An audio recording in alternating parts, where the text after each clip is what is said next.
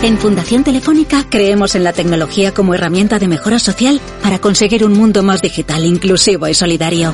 Acompañamos a las entidades sociales en su transformación digital para mejorar su impacto y crear nuevas oportunidades en los colectivos más vulnerables. Si quieres saber más sobre lo que hacemos, infórmate en fundaciontelefónica.com.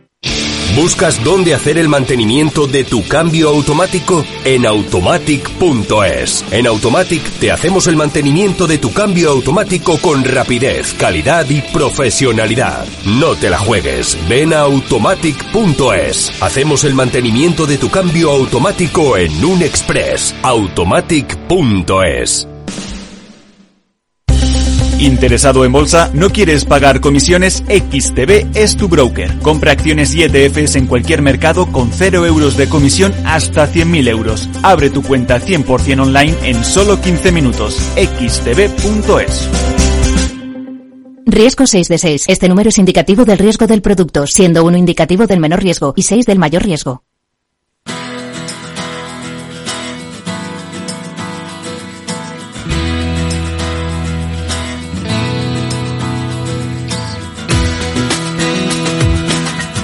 Después del trabajo, After Work, con Eduardo Castillo, Capital Radio.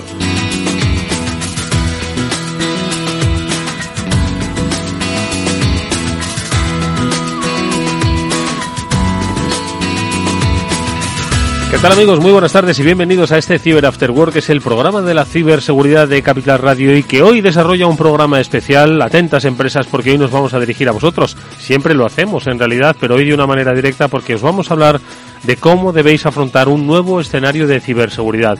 Y para eso hoy hemos convocado a importantes especialistas que nos van a acompañar en este programa y que eh, con su ayuda y su reflexión y sobre todo la experiencia del asesoramiento que dan desde sus compañías nos van a ayudar, nos van a, ayudar a entender ese nuevo escenario de amenazas para las empresas. Ahora enseguida les saludamos, estaremos con Cisco, estaremos con Netscope, pero también por supuesto lo haremos con la ayuda siempre eficaz y eficiente, llena de conocimiento de Pablo Sanemeterio y Mónica Valle que nos acompañan en este programa especial. Pablo, ¿qué tal? Muy buenas tardes, bienvenido. Muy buenas tardes, Eduardo. Pues muy contento y con muchas ganas de, de hacer este programa especial y de ver cómo las empresas se pueden proteger frente a las nuevas líneas de ataque, frente a las amenazas que hay en Internet, que no son pocas, y seguro que de la mano de los grandes expertos que tenemos vamos a dar algunos consejos y tips de cómo protegerse. Mónica Valle, muy buenas tardes, bienvenida.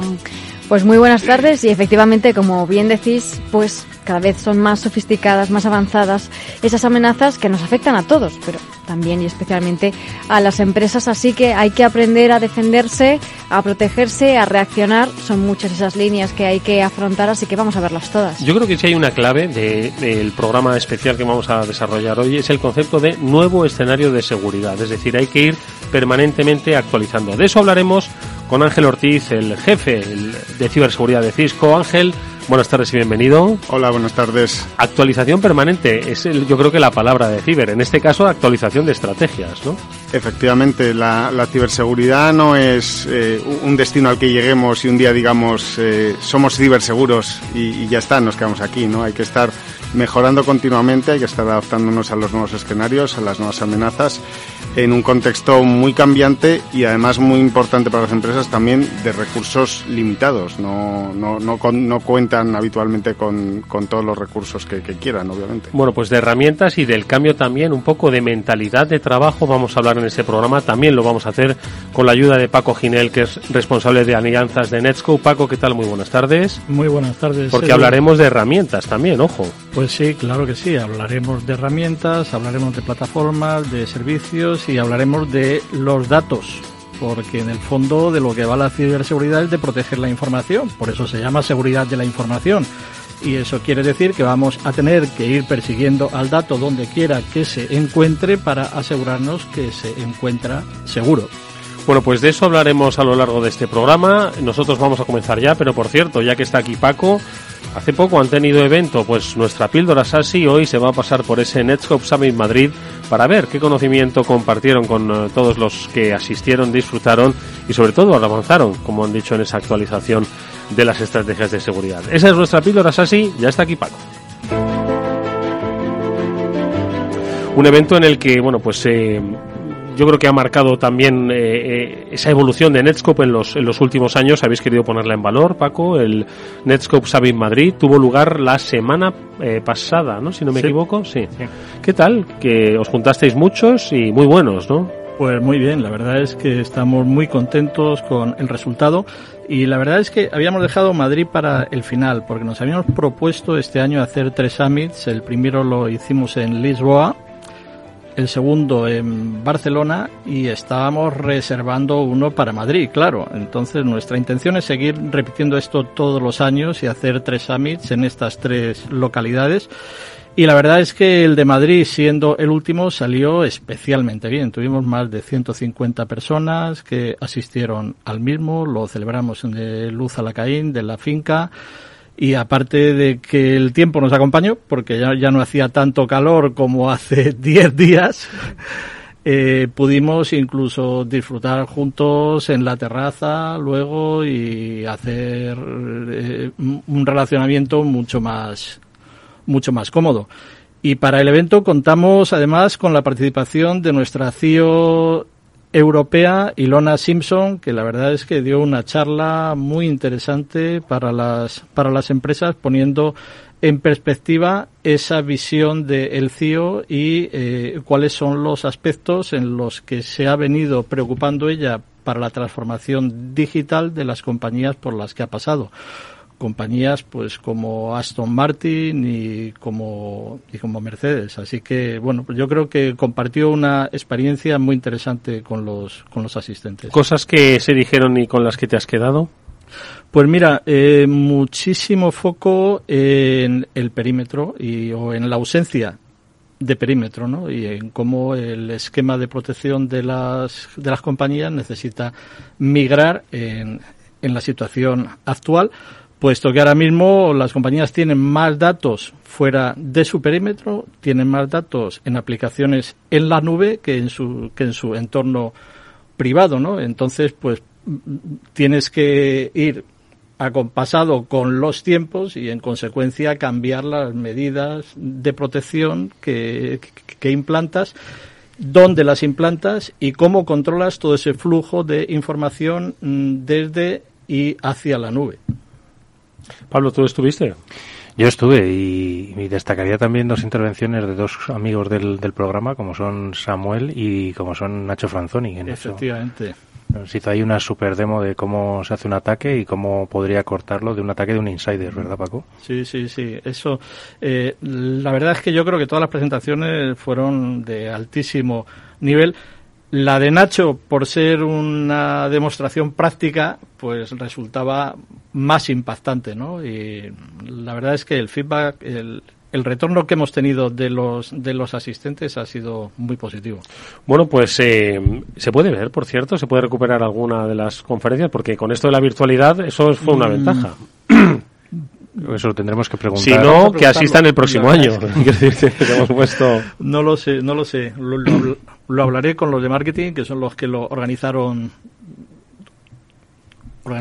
los que organizaron todo. Yo creo que sí se grabó, pero necesito. Bueno, ya lo comentaremos en una siguiente película. Seguro estar pendiente al Twitter. Pues enhorabuena por ese encuentro, Paco, y a toda la comunidad de Netscope, a la que apreciamos especialmente desde este, desde este programa, lo sabéis. Eh, en el que se dijo, pues tú lo has dicho, hablabas del perímetro, hay nuevas estrategias, de eso es de lo que vamos a hablar en nuestro programa especial. Vamos allá. Bueno, pues lo decíamos, estamos con Ángel Ortiz, el eh, director de ciberseguridad de Cisco, con Paco Ginel, responsable de alianzas de Netscope, y yo decía al principio, ¿no? Nuevo escenario de seguridad, ¿no? ¿Lo podemos definir ahora mismo? ¿Cuál es ese nuevo, ese, es, ese nuevo escenario, Ángel?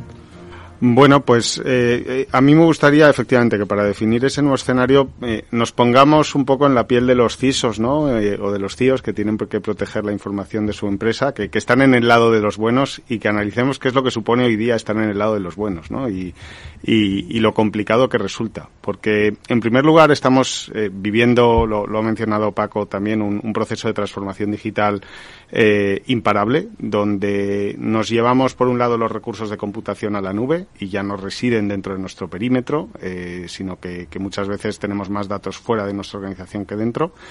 Eh, y además, eh, no solo nos llevamos esos recursos de computación, sino que nuestros usuarios también abandonan ese perímetro y se conectan ya desde cualquier dispositivo y lugar a esas aplicaciones y a esos recursos corporativos. ¿no? Eh, entonces, es un escenario de una complejidad creciente donde ya no hay un perímetro eh, tradicional que debamos proteger, sino que los datos y los usuarios pueden estar en cualquier sitio y lugar. ¿no?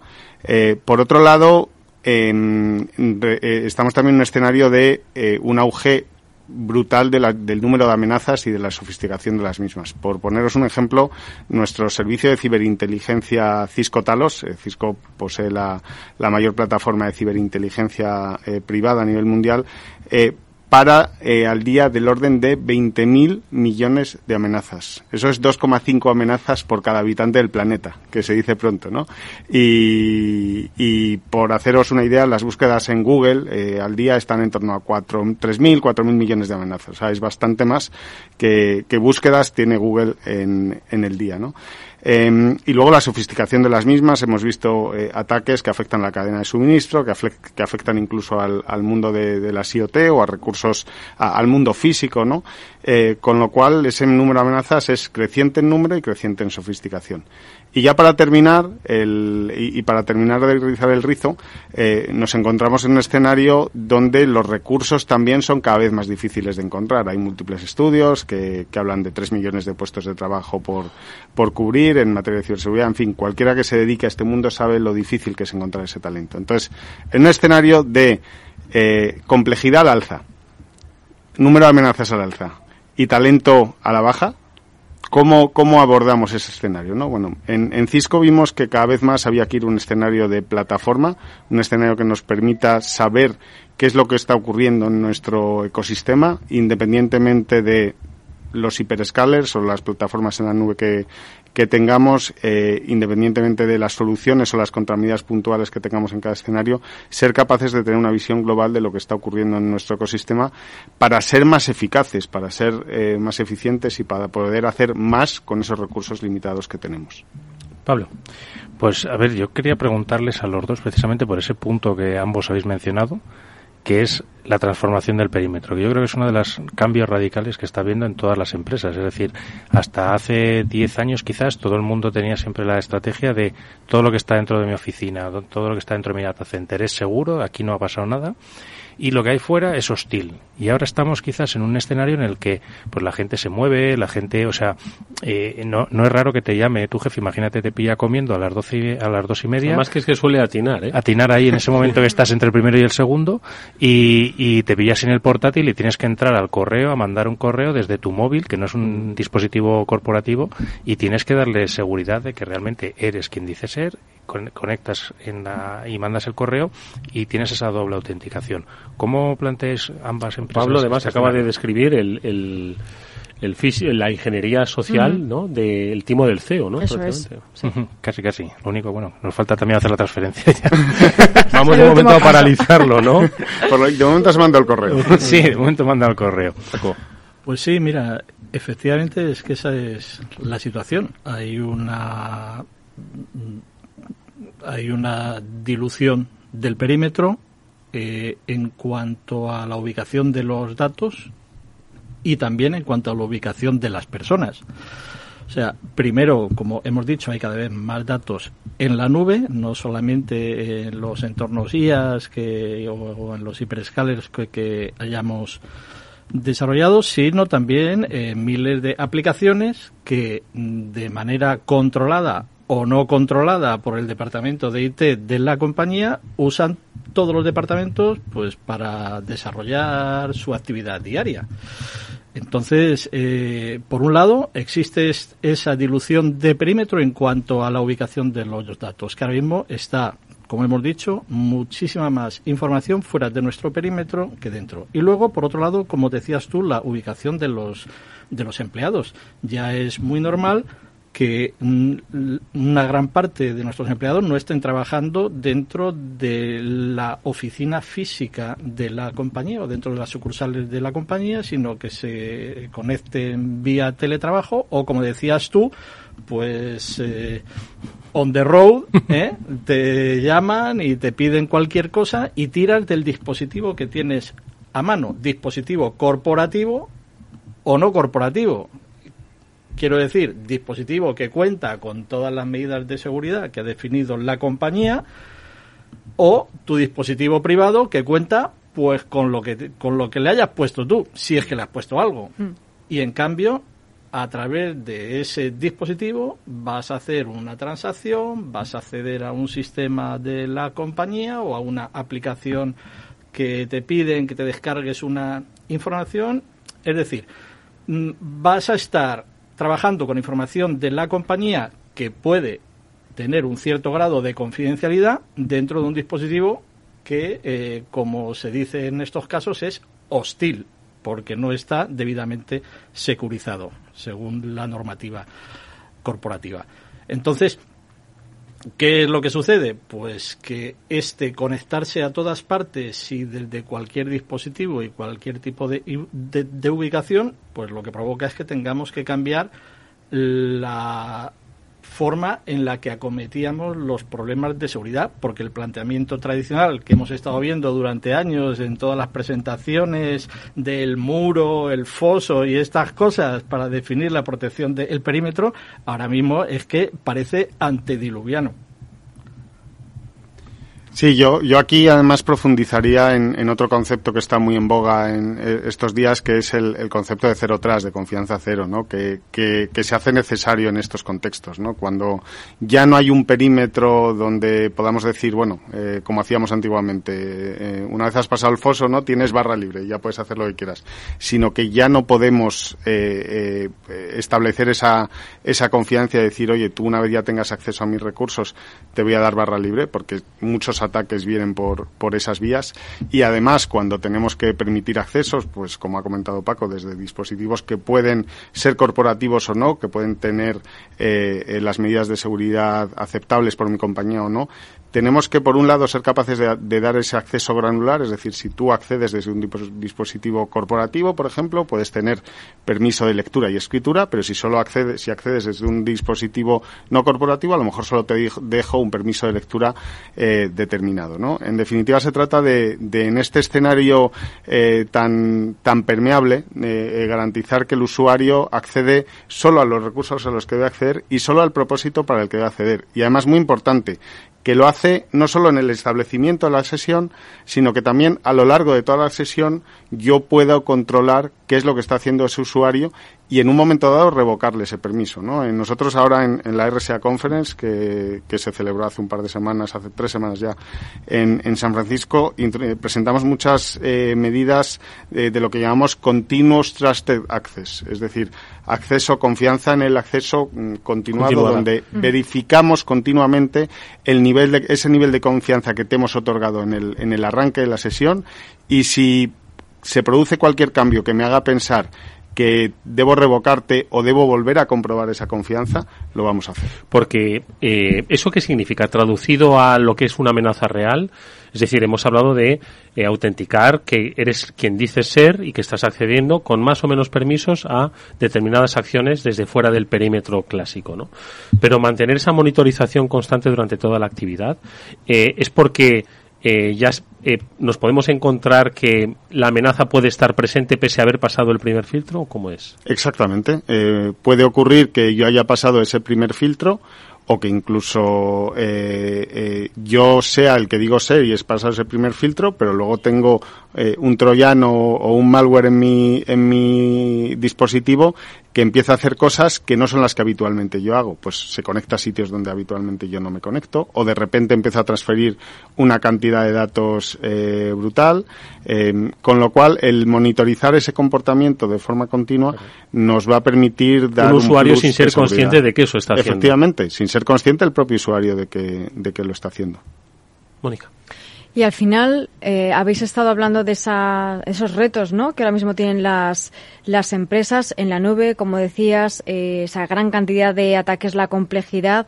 ¿Cómo podemos ayudar a reducir también esta complejidad, a simplificarlo, tanto en la nube, desde la nube, desde todas partes, Paco? Bueno, pues vamos a ver, yo es que creo que dentro de de esa transformación que se ha producido y esa dilución del perímetro, creo que lo que cada vez más empresas están dándose cuenta es que ese otro mantra con el que se trabajaba hace 10 o 15 años de que tienes que tener el best of breed, ¿eh? lo mejor de cada tecnología y luego un trabajo ingente para integrarlo todo y que fuera capaz de, de, de, trabajar una cosa con otra y traducir toda la información que escupían todos los toda la pila de seguridad que montabas, ¿eh? pues ahora mismo en esta situación es muy poco práctico, porque precisamente esta complejidad a lo que te tiene que, conducir es a una integración cada vez mayor y a un automatismo cada vez mayor. ¿eh? Y para eso, pues lo que necesitas es olvidarte del best of breed y ir cada vez más hacia plataformas lo más integradas posibles o que mm, tengan una capacidad de integración muy alta con las piezas que les puedan faltar, ¿no?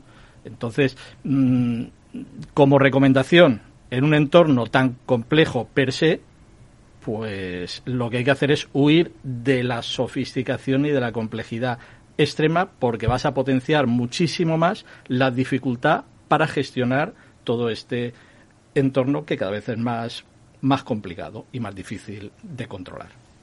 Podríamos decir que la complejidad es enemigo de, la seguridad, Ángel. Sí, sí, sí. Es que nosotros muchas veces en Cisco decimos que, la complejidad es en sí misma una vulnerabilidad, ¿no? Porque cuanto más complejo sea tu entorno, cuanto más difícil sea ver lo que está ocurriendo en tu entorno, pues obviamente más vulnerable vas a, vas a ser. Y, sí que es verdad que yo, yo coincido con Paco también en que estamos viendo un cambio de tendencia en el mercado, en el lado de las, de las empresas, en el lado de la demanda, donde ya no necesariamente se fijan en el, en el best of breed, en voy a tener esta solución, o ya no se trata de, solución, de comprar una solución concreta, sino que, que se fijan mucho más los clientes, yo creo con buen criterio, en cómo encajar todo en su contexto global y en todo su entorno. ¿no? Y si eso va a ser fácil de operar y le van a verdaderamente sacar partido a la solución que adquieran. Precisamente también por lo que ha comentado Ángel antes de la escasez de recursos que hay en el mercado. Si hay escasez de recursos, lo que tienes que ir es hacia un modelo de gestión lo más simplificado posible, potenciar los automatismos y tener, a ser posible, una sola consola para dominarlas a, todas. porque sí, porque realmente ¿Vosotros lo, veis también en vuestras compañías, esa escasez de, personal preparado? Eh, sí, sí, yo creo que, eh, esta escasez está en todos los, los órdenes. Tanto eh, nosotros si queremos eh, encontrar un, pues no sé, cualquier perfil desde comercial, preventa, perfiles técnicos especializados en materia de, de ciberseguridad, como, como del lado de los clientes. Eh, y, ahí es, entra también en juego el, el concepto de, que, que, lo ha apuntado ya Paco, de automatización. ¿no? Yo creo que es muy importante ser capaz de automatizar ciertas tareas, de automatizar la respuesta a incidentes, de automatizar ciertos, em, eh, ciertas tareas que a lo mejor no requieren un conocimiento tan específico, en vez de echar recursos humanos a, a, ellas cuando, cuando no van a aportar tanto, tanto valor. ¿no? Y, y luego, ser, ser muy eficaz a la hora de, gestionar diferentes tipos de amenazas o, de vulnerabilidades. Em, lo comentamos yo creo que ya la última vez que, estuve aquí, una de las soluciones que, que nosotros, la, última adquisición que, hizo, que ha hecho Cisco en materia de ciberseguridad, que es eh, una empresa llamada Kena Security, que lo que hace es una gestión eficiente de vulnerabilidades, ¿no? Eh, al final te permite centrarte en las vulnerabilidades que verdaderamente se están explotando en el mundo real y que pueden tener un impacto en tu, en tu ecosistema. Eh, en vez de muchas veces parchear vulnerabilidades que pueden ser potencialmente peligrosas, pero que en realidad no se están explotando o no pueden afectarte. Jerarquiza, ¿no? La importancia que a tu negocio pues le va, le va a afectar eso, ¿no? Eh, automatizar yo creo que es un, ha dicho Ángel, una, una clave pues un poco para hacer eh, frente a estas eh, a este contexto ¿no? en el que al final los recursos humanos pues deben centrarse y quizás especializarse ¿no? en, en, una dirección y todo aquello que pueda tender a automatizarse no pues va a ser un poco la clave pero entiendo que esa automatización también se va a ir perfeccionando ir asumiendo cada vez más roles pues que quizás puedan ir soltando a los humanos ante esta escasez no entiendo Claro, y, y, además aquí también entra en, eh, juego el concepto de, ciberinteligencia, ¿no? de ser capaces de tener una visión eh, eh, unificada o, lo más amplia posible de lo que está ocurriendo en nuestro, en nuestro, ecosistema, porque muchas veces hay ataques dirigidos, obviamente, y también tenemos que ser capaces de responder a ellos, pero también hay campañas muy extendidas que posiblemente se estén viendo por parte de otros clientes o, o que antes de entrar por un determinado vector que te puede entrar a ti, ya entra por, por otro. Y si somos capaces de ver eso y de tener una visión amplia de, de, esa ciberinteligencia, pues vamos a estar protegidos antes muchas veces de que, de que el ataque verdaderamente nos, nos afecte. Yo creo que es muy importante eh, una cosa que hemos mencionado antes y es la integración con las piezas que no estés cubriendo tú de la manera más sencilla y más abierta posible. Esa capacidad de intercambiar IOCs con un EDR, esa capacidad de integrarte bien con un IDP para la autenticación del usuario eh, y, y, también eh, la, el uso mm, no excesivo, sino exactamente donde aporta valor de inteligencia artificial y aprendizaje máquina para ir mejorando cada vez más estas capacidades de detección y de simplificación, porque como decía Ángel, hay demasiadas vulnerabilidades que parchear, demasiadas amenazas que cubrir y lo que necesitas es hacer uso de toda esa inteligencia y esa capacidad de intercambio de información con otras tecnologías para ir acotando lo más posible tu actividad y centrarte en lo que es realmente importante y urgente. Estamos en un especial sobre amenazas a la empresa, afrontar nuevos escenarios de seguridad.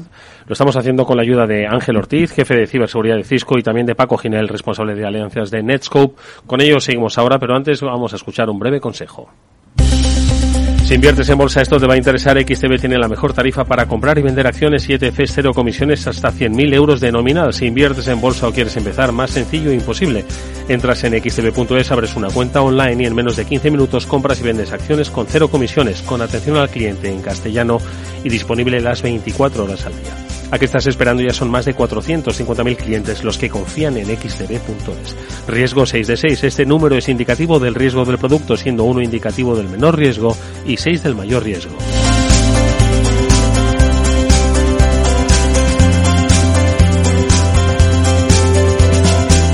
After Work con Eduardo Castillo. Finanbest, ganadores del premio del diario Expansión a la cartera de fondos de inversión más rentable en 2021 en categoría conservadora. Finanbest, cinco estrellas Morningstar para nuestro plan de renta fija mixta. Finanbest, gestor automatizado líder en rentabilidad por tercer año consecutivo. Finanbest, tú ganas. ¿Qué es ir más allá? Con Arval podrás llegar donde te propongas de la forma más sostenible y desplazarte como y cuando necesites con una oferta de renting sostenible, segura y conectada. Y preocuparte solo de conducir porque nosotros nos ocupamos del resto. Arval, la transición energética arranca aquí. Más información en arval.es. ¿Necesitas saber el valor de tu empresa o una evaluación de su sostenibilidad? ¿Necesitas un informe reconocido, solvente y de calidad para negociar con eficacia una compra o venta? ¿Lo necesitas para acreditar su valor o sostenibilidad ante terceros? ST Sociedad de Tasación, entidad homologada por el Banco de España, es tu mejor opción. Visítanos en stvaloratuempresa.es o llámanos al 91 436 0205. Después del trabajo, After Work, con Eduardo Castillo, Capital Radio.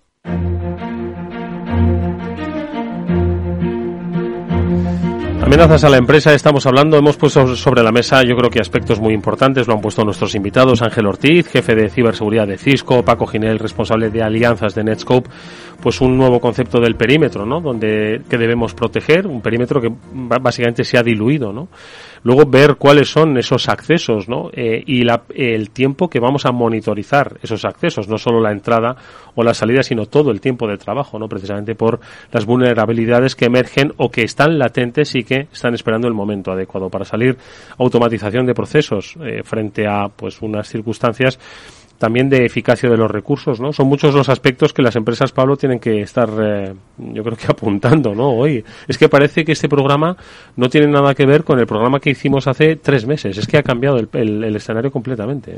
Claro, es que el, en este escenario de amenazas constante y, y, de auge de cada día nuevas amenazas, lo que te das cuenta es que los malos tienen una inventiva cada día superior. Es decir, ellos tienen una, una puerta abierta por donde están entrando, están haciendo cosas y por lo que sea cierras una puerta, ellos abren una ventana por donde colarse. Entonces ahí van, van jugando. Y muchas veces yo creo que también eh, en las empresas o en los especialistas de seguridad siempre pensamos que estas amenazas, estos ataques suelen ser muy sofisticados, con un pedazo de malware súper ofuscado, con siete capas de protección y al final muchas veces el, el, punto de entrada es algo más sencillo, simplemente es un, un, documento ofimático con una macro que como siempre decía un, un, un, especialista de seguridad que me hace mucha gracia, dice que en lugar de habilitar macros podían ponerle infectame y ya dejaban el botón y, y, funcionando. ¿Vosotros cómo lo veis? ¿Veis que estas amenazas, sobre todo en esa parte de inteligencia quizá de tal, los que tenéis un poco más de información Ángel, ¿cómo, cómo lo veis ese tipo de amenazas o el, auge de las amenazas que están sufriendo a día de las, las compañías? Eh, bueno, la, realidad es que cuando hablamos de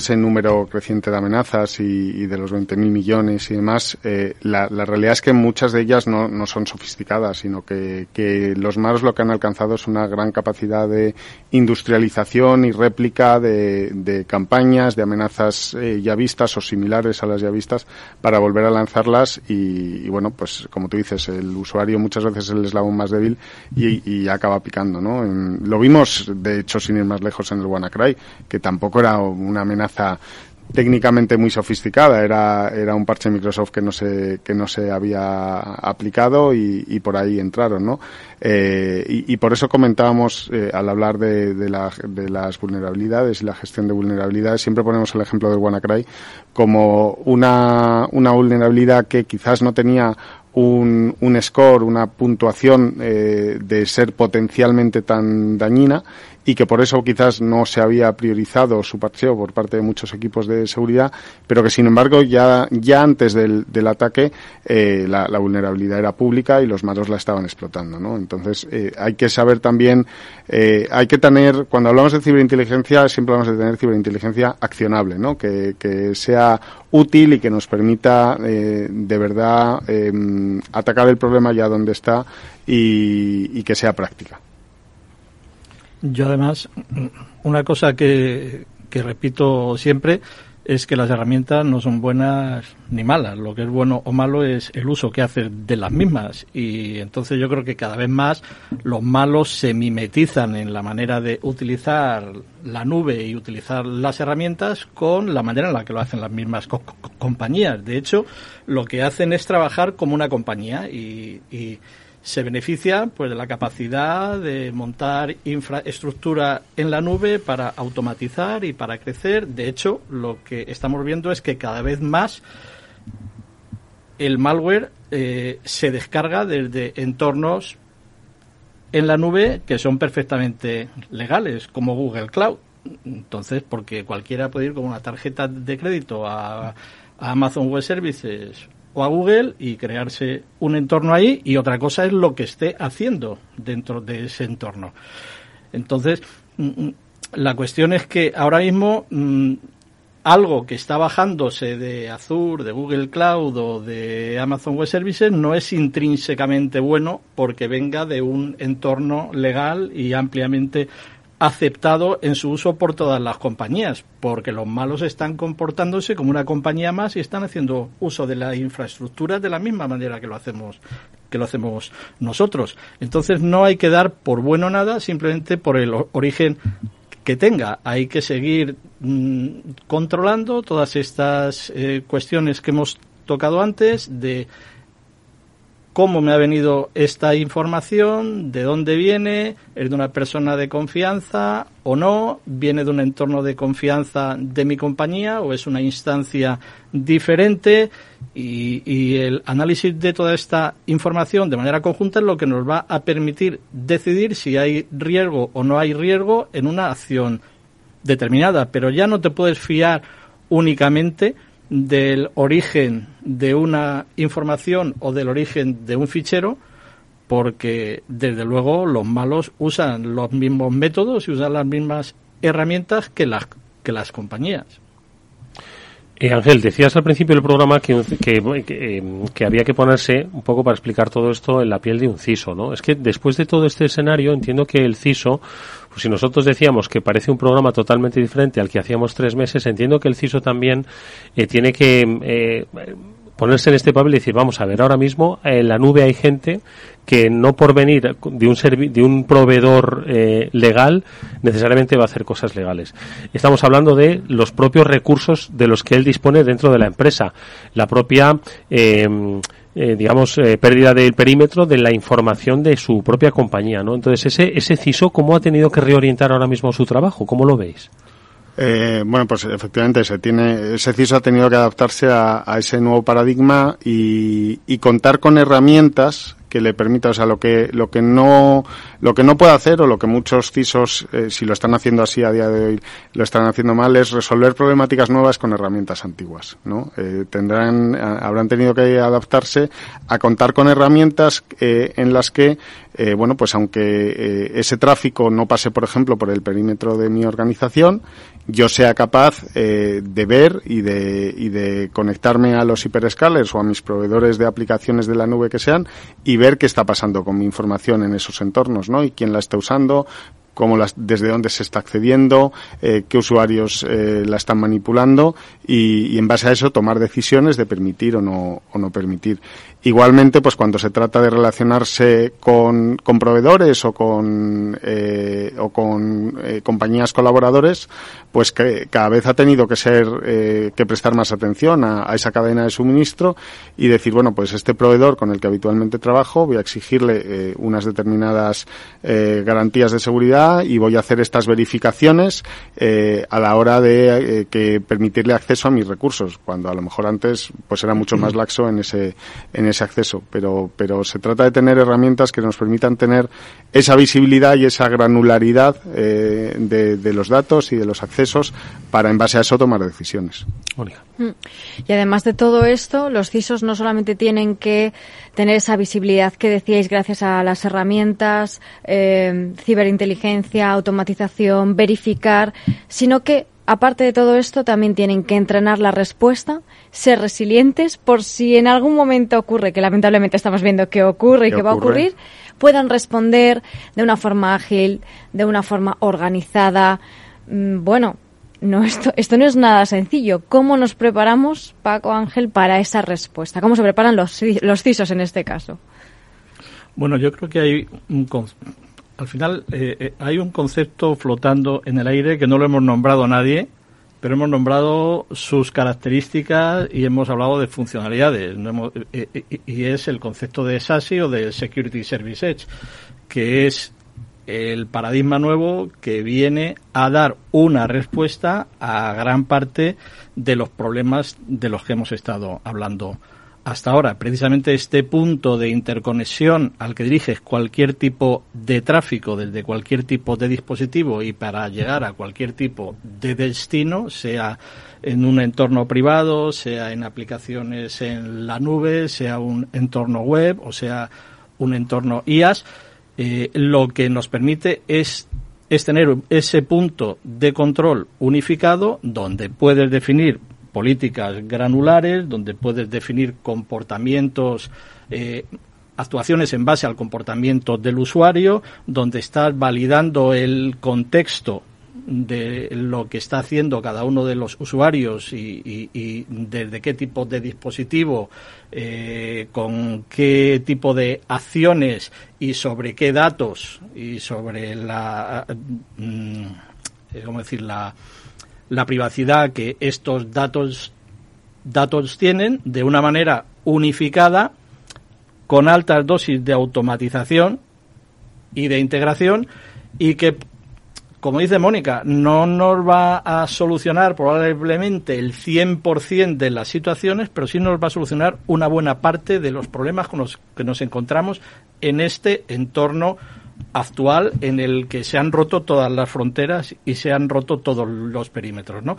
Siempre existirá ese punto de que se te puede escapar algo y vas a necesitar tener esa capacidad de respuesta ante un incidente que se te ha colado, pero desde luego tienes una posibilidad de controlar muchísimo más el destino de tu información, qué se hace con ella, cómo se utiliza y en cualquier tipo de entorno y de interconexión entre orígenes y de destinos, si tienes un punto centralizado en el que aplicas unas políticas de, de, seguridad unificadas y coherentes, y además con la granularidad que ha dicho Ángel y con la capacidad de análisis del entorno y del contexto de cada situación, adaptándote constantemente al comportamiento de los usuarios, ¿no? Esto te da pues un nivel mucho mayor de control sobre la seguridad de la información independientemente de su origen y de destino, porque lo que lo que al final tenemos que vigilar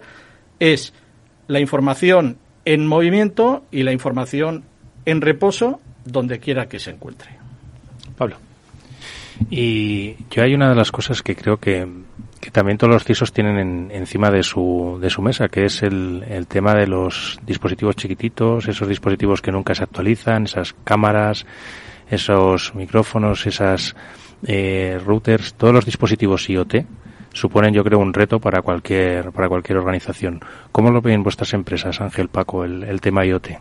Eh, bueno, pues a ver, la, nosotros tenemos de hecho una empresa, o sea, una, una solución enfocada a la, la ciberseguridad de, de, entornos IoT que se llama Cybervision y que precisamente lo que pretende es eh, pues dotar de seguridad a esos dispositivos que muchas veces son difíciles de actualizar o, o ni siquiera tienen una capacidad de, de, de embeber seguridad por sí mismo. Pero que son una puerta de acceso. pueden ser una puerta de acceso, efectivamente, para los malos eh, tremenda, ¿no? Al final, eh, de lo que eh, de lo que se trata y, y, enlazándolo también con el concepto de resiliencia que, que comentaba Mónica es de toda esa experiencia de la transformación digital que estamos viviendo, donde nos conectamos desde cualquier dispositivo y lugar, e incluso cualquier dispositivo que muchas veces puede no haber un humano por detrás, pues también se conecta a esa red, ¿no? Y, puede estar en cualquier ubicación. Eh, y, además, eh, cuando nos conectamos, nos conectamos no ya a nuestro perímetro o aplicaciones corporativas, que también, pero muchas veces aplicaciones que están en la nube, eh, en nubes públicas o en nubes híbridas. Bueno, pues toda esa experiencia, digamos, eh, de la nube, toda esa experiencia de transformación digital, eh, lo que pretendemos nosotros desde, de, desde Cisco, y ahí lo enlazo también con el concepto de, de SASE, es que eh, todo, toda esa experiencia se, le sea provista a la organización, a la empresa, como un servicio desde la nube. Tanto la conectividad entre los diferentes elementos, ¿vale? Como la seguridad.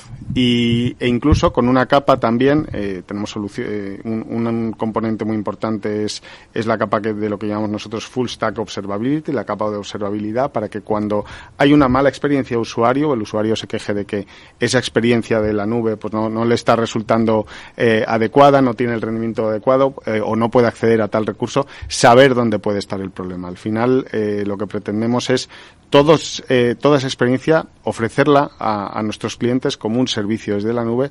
Al final, el 80% del tráfico de Internet eh, pasa por, por algún elemento de red de Cisco, ¿no? Y, y, tenemos una visión, digamos, privilegiada para poder ofrecer a los usuarios ese, ese servicio de forma, de forma unificada y esa experiencia de forma unificada. Porque al final SAS es eso. SAS es, sí, es seguridad, pero es también la parte de conectividad y, y eh, eh, ofrecida como un servicio desde la nube, que es lo que a lo que tenemos que aspirar en estos tiempos.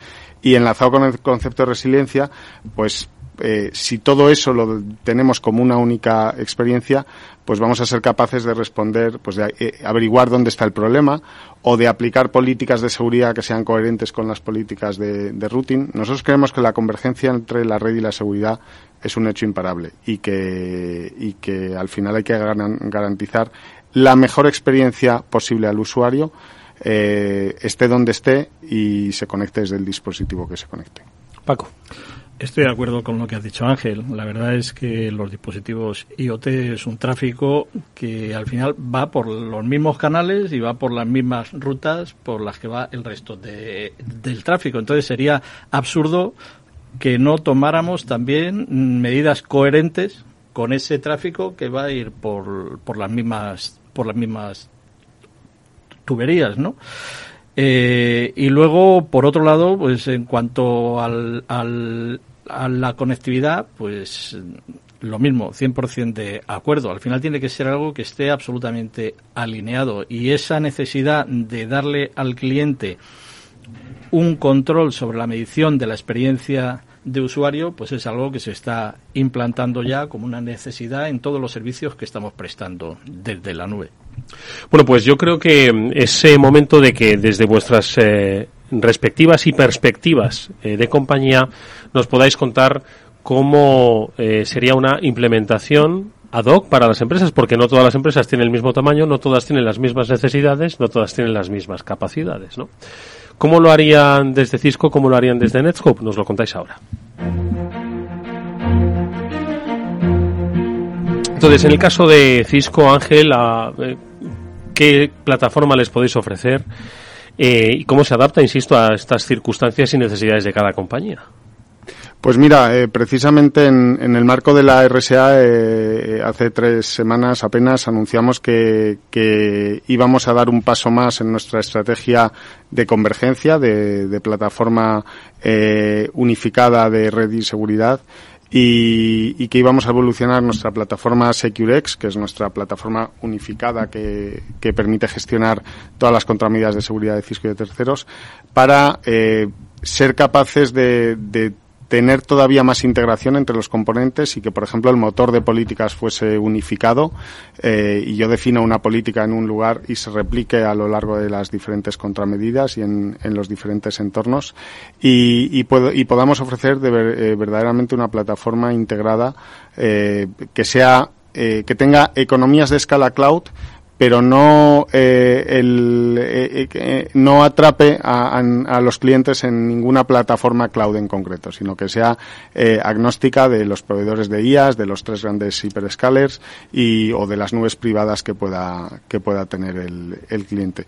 Y, bueno, pues esa es la estrategia que, que es la que ya llevamos eh, ejecutando desde, desde hace algún tiempo, pero eh, eh, evolucionándola aún más y, consiguiendo una mayor integración entre los distintos componentes y ser capaces con esa única plataforma de cubrir pues, los cinco vectores de ataque, ¿no? el, el correo, la navegación, la nube, los usuarios y, y, la red. Y nos entre desde donde nos entre las amenazas, ser capaces de, ofrecer esa solución integrada.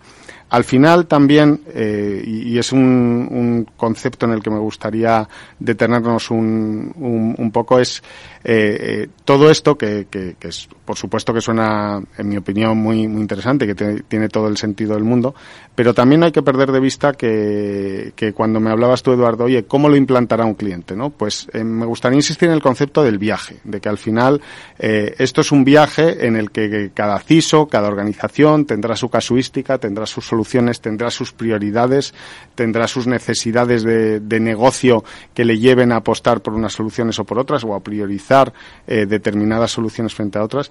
Y lo que es importante es tener una plataforma que nos pueda acompañar en ese viaje. Al final, todo esto que estamos hablando de la transformación digital, el viaje a la nube, está muy bien, pero también las empresas tienen todavía sus infraestructuras on-premise dentro de sus oficinas que no van a cambiar mañana, tienen también sus VPNs que a lo mejor no van a migrar todas mañanas y, y lo que nosotros hablamos cuando hablamos del SASE, ¿no? También y de, y de ese viaje a la nube, decimos que, que el SASE es un viaje que cada cliente lo, lo emprende a su ritmo y que a algunos les interesará más tener pues una visibilidad en determinados entornos. A otros les interesará más quitarse los proxies on-premise y llevarlos a la nube. A otros les interesará más eh, pues dotar una solución de cero tras, de confianza cero para acceso a las aplicaciones. Bueno, pues el, tener esa polivalencia, el ser capaz de acompañarte en ese viaje con un partner de la solvencia de Cisco, con una empresa eh, eh, financieramente solvente y con más de 30 años de historia, pues eh, es lo que ofrecemos a nuestros clientes y el mensaje que trasladamos al mercado. ¿Y desde Netscope, Paco?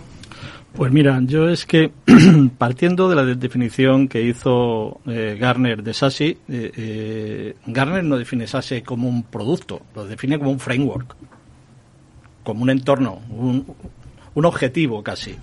Lo que sí es un producto delegado de SASI es lo que luego llama Garner Security Services. Y en esa parte yo creo que es donde Nescope ha puesto un foco especial. Eh, primero creando una red y de, nodos de, de procesamiento propios y no dependiendo de infraestructura de terceros. Nuestros nodos son de procesamiento todos, no hay POPs virtuales, no están montados sobre Google Cloud o sobre Azure o sobre Amazon Web Services. Son nuestros y nuestra compañía hizo una inversión tremenda para desarrollarlos, montarlos y gestionarlos permanentemente.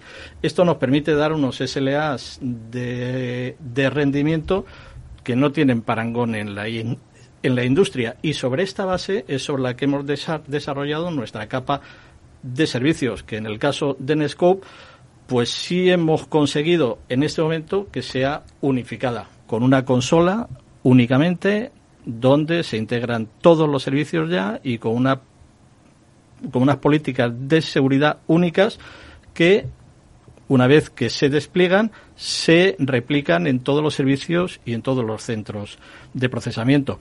De esa manera, pues eh, cuando un cliente eh, va a por un servicio ese, pues somos capaces de darle eh, toda esa cobertura unificada de las distintas funcionalidades que ha definido Gartner dentro del Security Service Edge, con una consola única, con unos SLAs de rendimiento y con una garantía de servicio.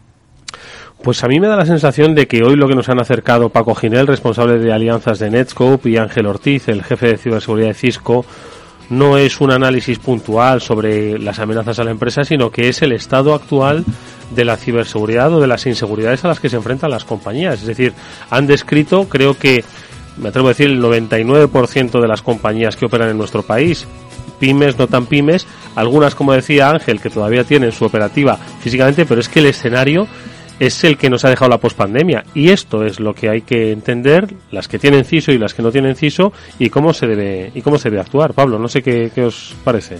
Pues que hemos tenido un programa súper completo y con un, una perspectiva, yo creo que para, como bien dices, para todas las empresas, ya no solo para los CISOs, incluso para los CEOs directamente, que son los responsables de las empresas, son los que, tienen que tomar decisiones, para que puedan ver a qué riesgos se enfrentan. Luego ya, evidentemente, el cómo los gestionen lo tienen que delegar en un, en un Claro, el CEO ha visto que su empresa sigue funcionando, pese a irse todos en remoto, bueno, pero, pero es por algo, ¿no? Entonces, que, que haga porque siga funcionando con la eficacia monetaria. Hemos visto que hay mucha complejidad, hay muchos retos, desafíos, pero también hay muchas soluciones.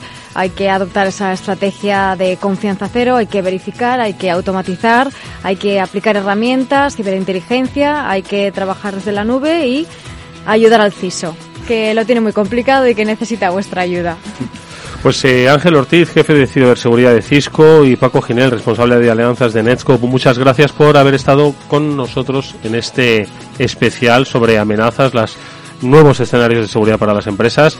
Mucha suerte para el futuro. Gracias de verdad por vuestras claras explicaciones y hasta muy pronto. Muchas gracias. Muchas gracias. Gracias. Nosotros, amigos, nos despedimos de este especial con Alberto Coca, que gestionó técnicamente el programa. Gracias, Pablo Mónica. Nos vemos el próximo programa.